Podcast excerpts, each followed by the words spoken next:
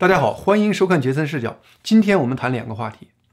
第一个，回答一个问题：中共和中国的现实情况到底如何？三张照片，三张中共党庆流出来的照片，给你所有答案。第二个是，自由世界军事保护台湾已经形成共识，而且进入行动阶段。过去一周，从三个不同信息渠道互相印证，美日就军事保护台湾不但有具体的方案，而且在多次秘密的演练。好，我们现在谈第一个话题。刚刚结束的中共百年党庆是中共今年的头等大事，从上到下，中共官员在提心吊胆中，终于让这个事儿结束了。中共见证七十多年，首次在中国的中心天安门广场庆祝中共党的生日，首次让参与的人数达到近十万人，花的钱海了去了，奢华的程度可以用穷奢极欲来描述。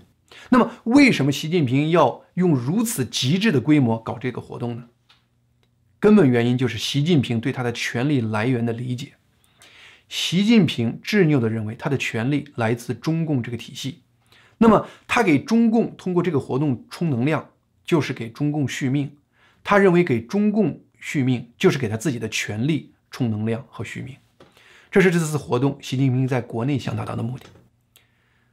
同时的话呢，如此大规模的宣传中共百年党庆。并且把这个党庆在国际上努力展现出来，也暗示习近平想进入一个特殊时期，那就是习近平决定让中共从中国这个概念背后走出来，准备赤裸裸的把中共这个政党的概念摆在国际舞台上。我们回看中共这七十年，从夺取中国大陆的统治权之后，中共一直是。以一个依附在中国这个国家概念上的寄生虫的方式存在。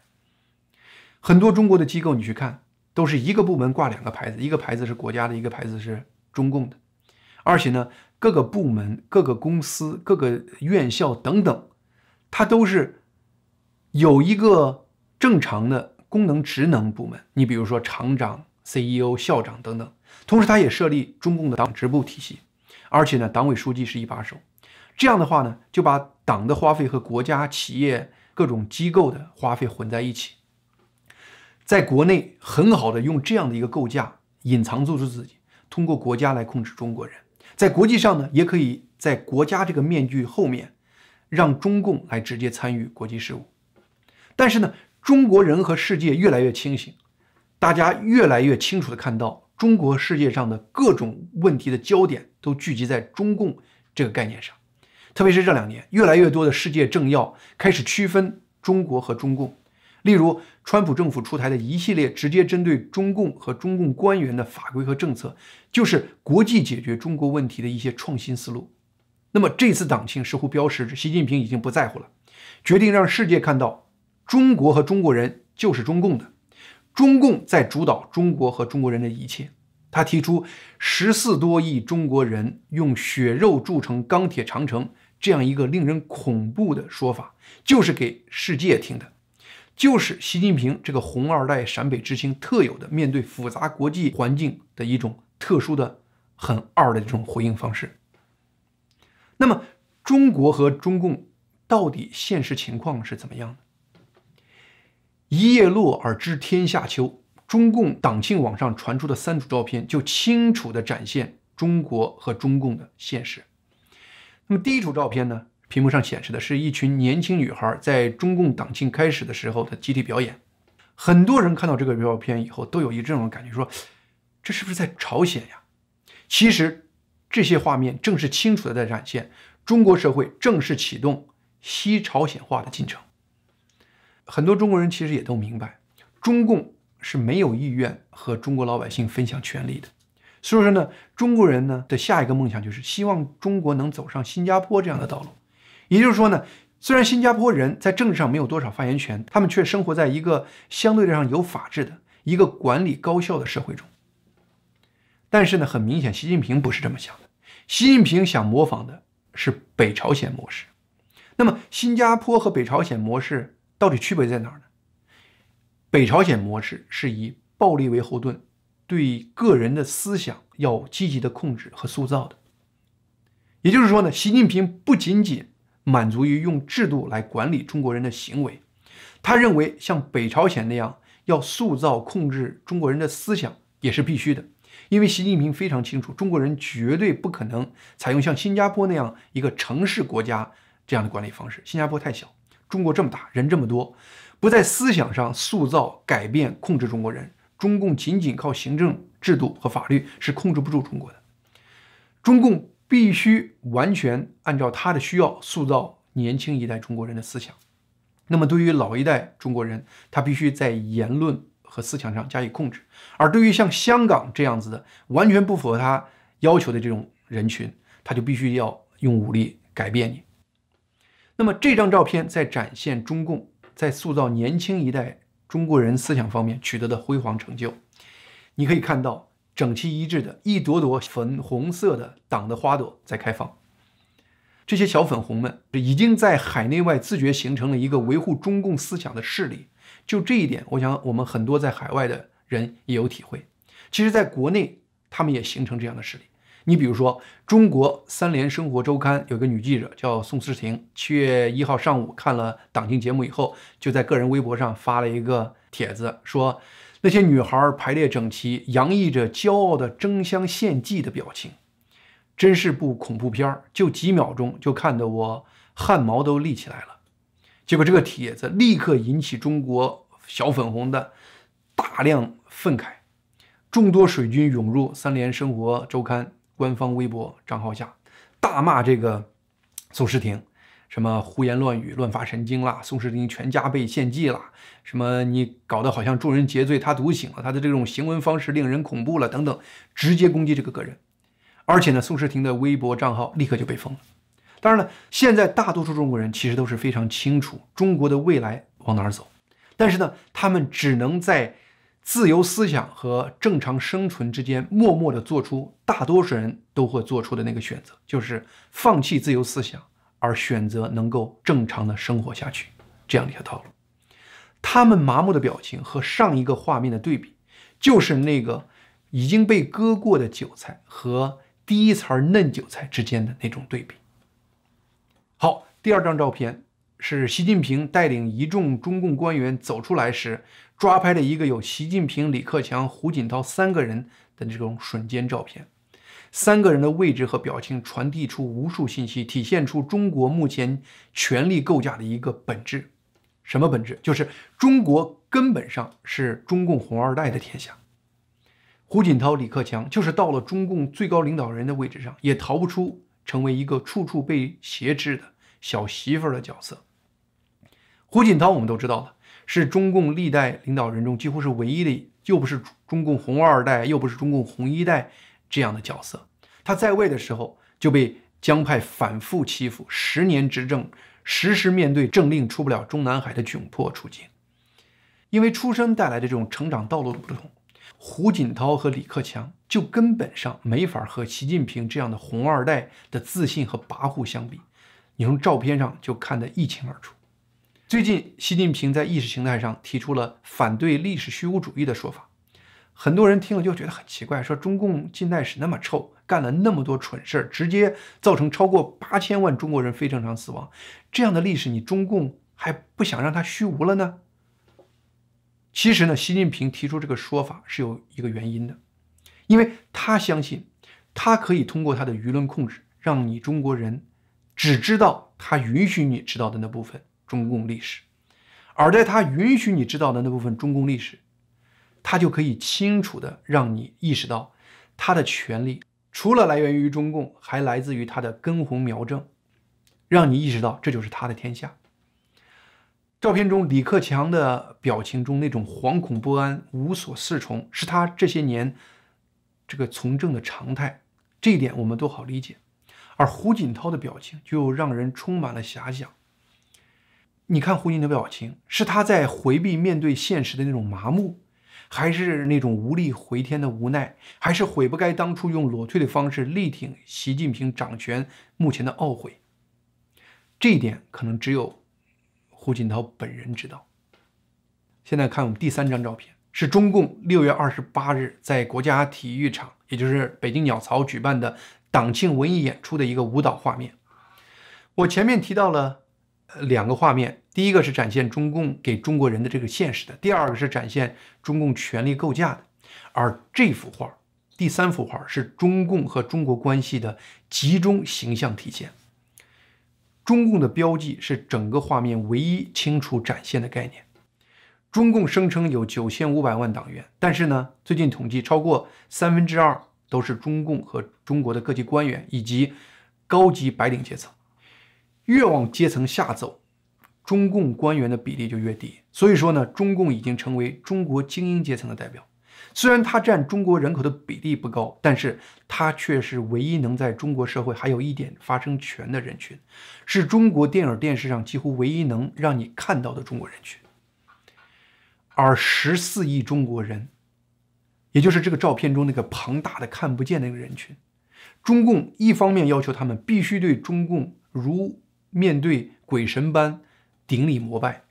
成为毫无怨言的中共可以取之不尽的韭菜。另一方面，又如图显示的，要求他们把中共包围起来，成为中共声称的用血肉铸成的钢铁长城，来隐藏中共，来保护中共。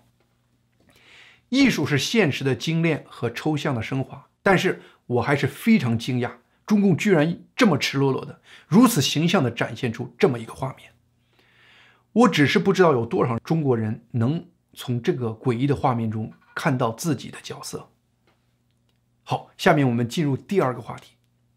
习近平在七月一号中共党庆上的讲话，再次针对台湾发出威胁，声称粉碎台湾独立的任何企图，并不惜在必要时与外国军队直接作战。这只是中共针对台湾在过去这些年不断升级的骚扰恐吓的又一次展现。当然了，物理学牛顿第三定律说，有作用力就有反作用力。中国道家也说，有相生相克之力。世间任何事情发生，都会触发这个事情的对立面也发生。中共在不断升级他对台湾的文攻武赫时，国际上反抗中共、保护台湾的同盟也越来越清晰地展现出来。自由世界对于军事保护台湾，不但已经形成共识，而且进入了行动阶段。从六月二十八日开始这一周，多个渠道传出的消息互相印证了这一点。首先，美国《金融时报》在七月一号的一篇报道中引述六位消息人士说，美日军方在川普政府最后一年任期内已经开始为台海可能发生的冲突做认真的计划，双方进行了最高机密级别的沙盘推演，以及在南中国海和东中国海举行了联合军事演习。面对来自中共的威胁，从二零二零年，川普政府和日本安倍晋三政府。开始积极加强美日之间的战争演习和联合军事训练。金融时报呢引述三个知情人的说法说呢，说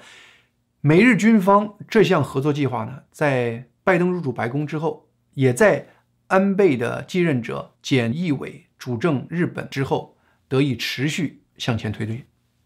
据报道呢，两国在与中共的潜在战争计划上。越来越趋于一致。同时的话呢，虽然美国军方还没有完全向日本透露其全部的台湾战争计划，但是双方分阶段在加强联合规划方面，很多方面已经在实施中了。据一位前官员说呢，最终目标是制定一个美日联合台湾综合战争计划。两位消息人都说呢，说美军和日军秘密联合军演。通常是以在南海或者钓鱼岛周边的东海进行的美日军方联合救灾训练作为掩护的。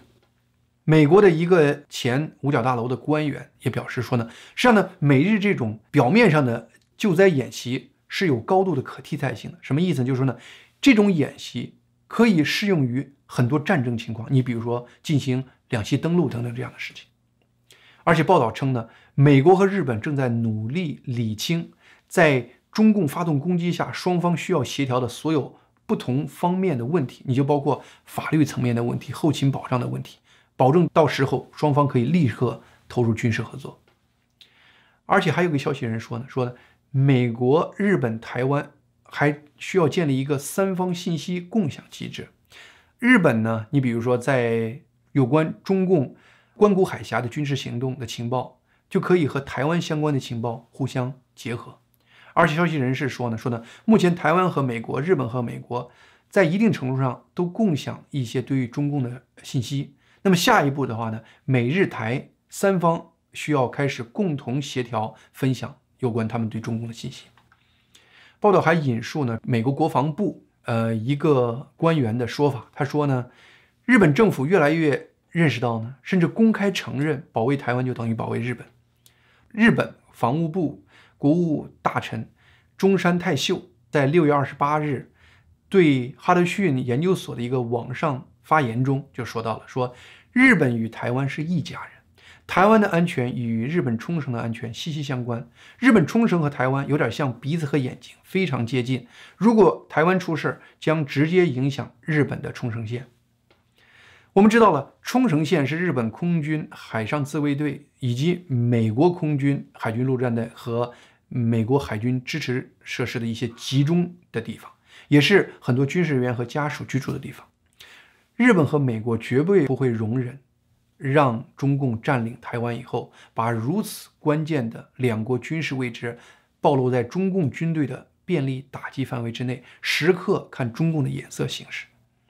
所以说呢，面对中共不断升级的对台湾的威胁，中山泰秀就表示说呢，我们日本必须对中共显示出威慑力，不仅仅是防御，作为提高威慑力的步骤。中山就特意说了，说日本正在考虑增强未来和中共的对峙能力，例如发射新的卫星群来监控中共开发的高超音速巡航导弹的这种各种动向。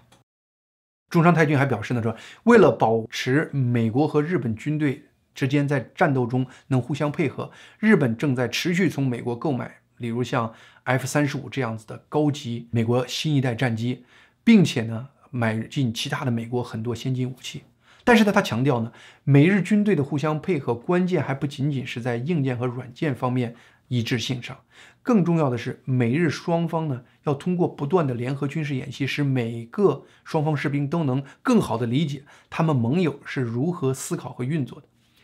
在这方面，美国和日本的认识和行动是同步的。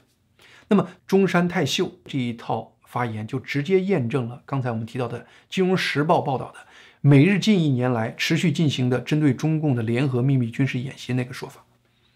而且令人惊讶的是，中山太俊在演讲中呢，居然更进一步的说呢，说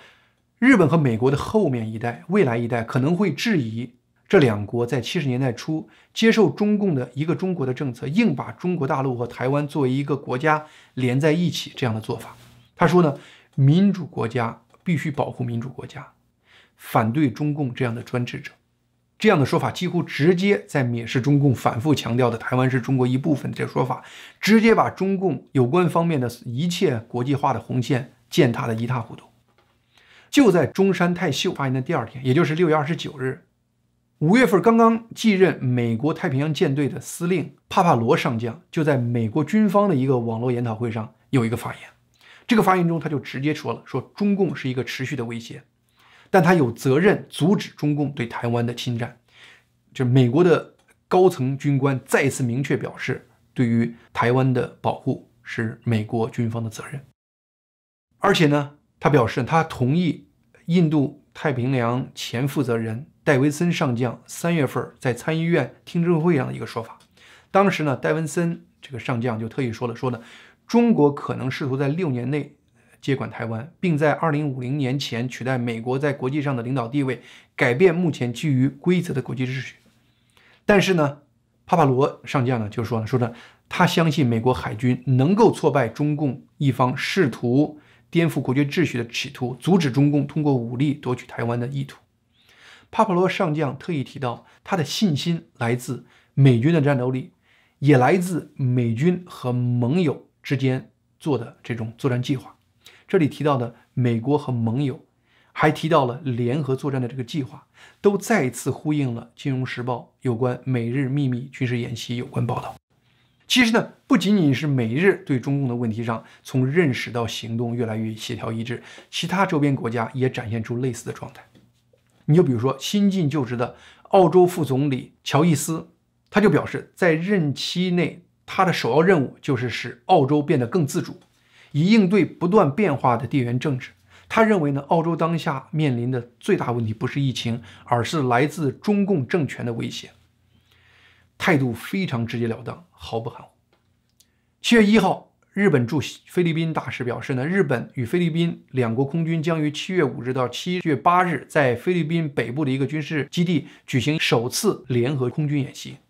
虽然演习依然是以人道救援为借口，但是呢，日本驻菲律宾大使特意强调，这次首次双方空军演习进一步表明两国国防关系的深入合作。在我们今天谈的很多事情中，还有一个共同点，就是有一些国家经历了政府换届。你比如说美国、日本，在过去一两年都经历了政府换届，而且也经历了职业官员的更迭。你比如说美国太平洋舰队司令的转变。当然了，有些换届，就特别像美国前后两个政府，在很多政策上都是一百八十度的政策改变，但是对于中共的强硬态度这一点上，没有任何这方面的改变。影响了他们对中共强硬态度这一点，原因很简单，中共近些年的所作所为，包括中共对香港人民自由权利的打压，让大多数世界上开化国家的民众这些年持续对中共非常反感，而民主国家的政客必须考虑民意，所以不管谁上台都不敢违背民意，对于中共都不敢妥协。美国 p u 研究中心六月三十号公布最新民意调查。针对四大洲十七个发达经济体调查后发现，平均近七成的世界民众对于中共持负面看法。民调发现呢，对于中共的负面观感，在许多国家持续或接近历史新高。其中以日本的百分之八十八的人反感中共为世界最高，其次是瑞典的百分之八十，澳洲的百分之七十八，韩国的百分之七十七，美国则有百分之七十六的人反感中共。那么与此同时的话呢？中国国内是什么情况呢？中共对于中国人的信息控制和思想灌输，特别是过去一两年里头，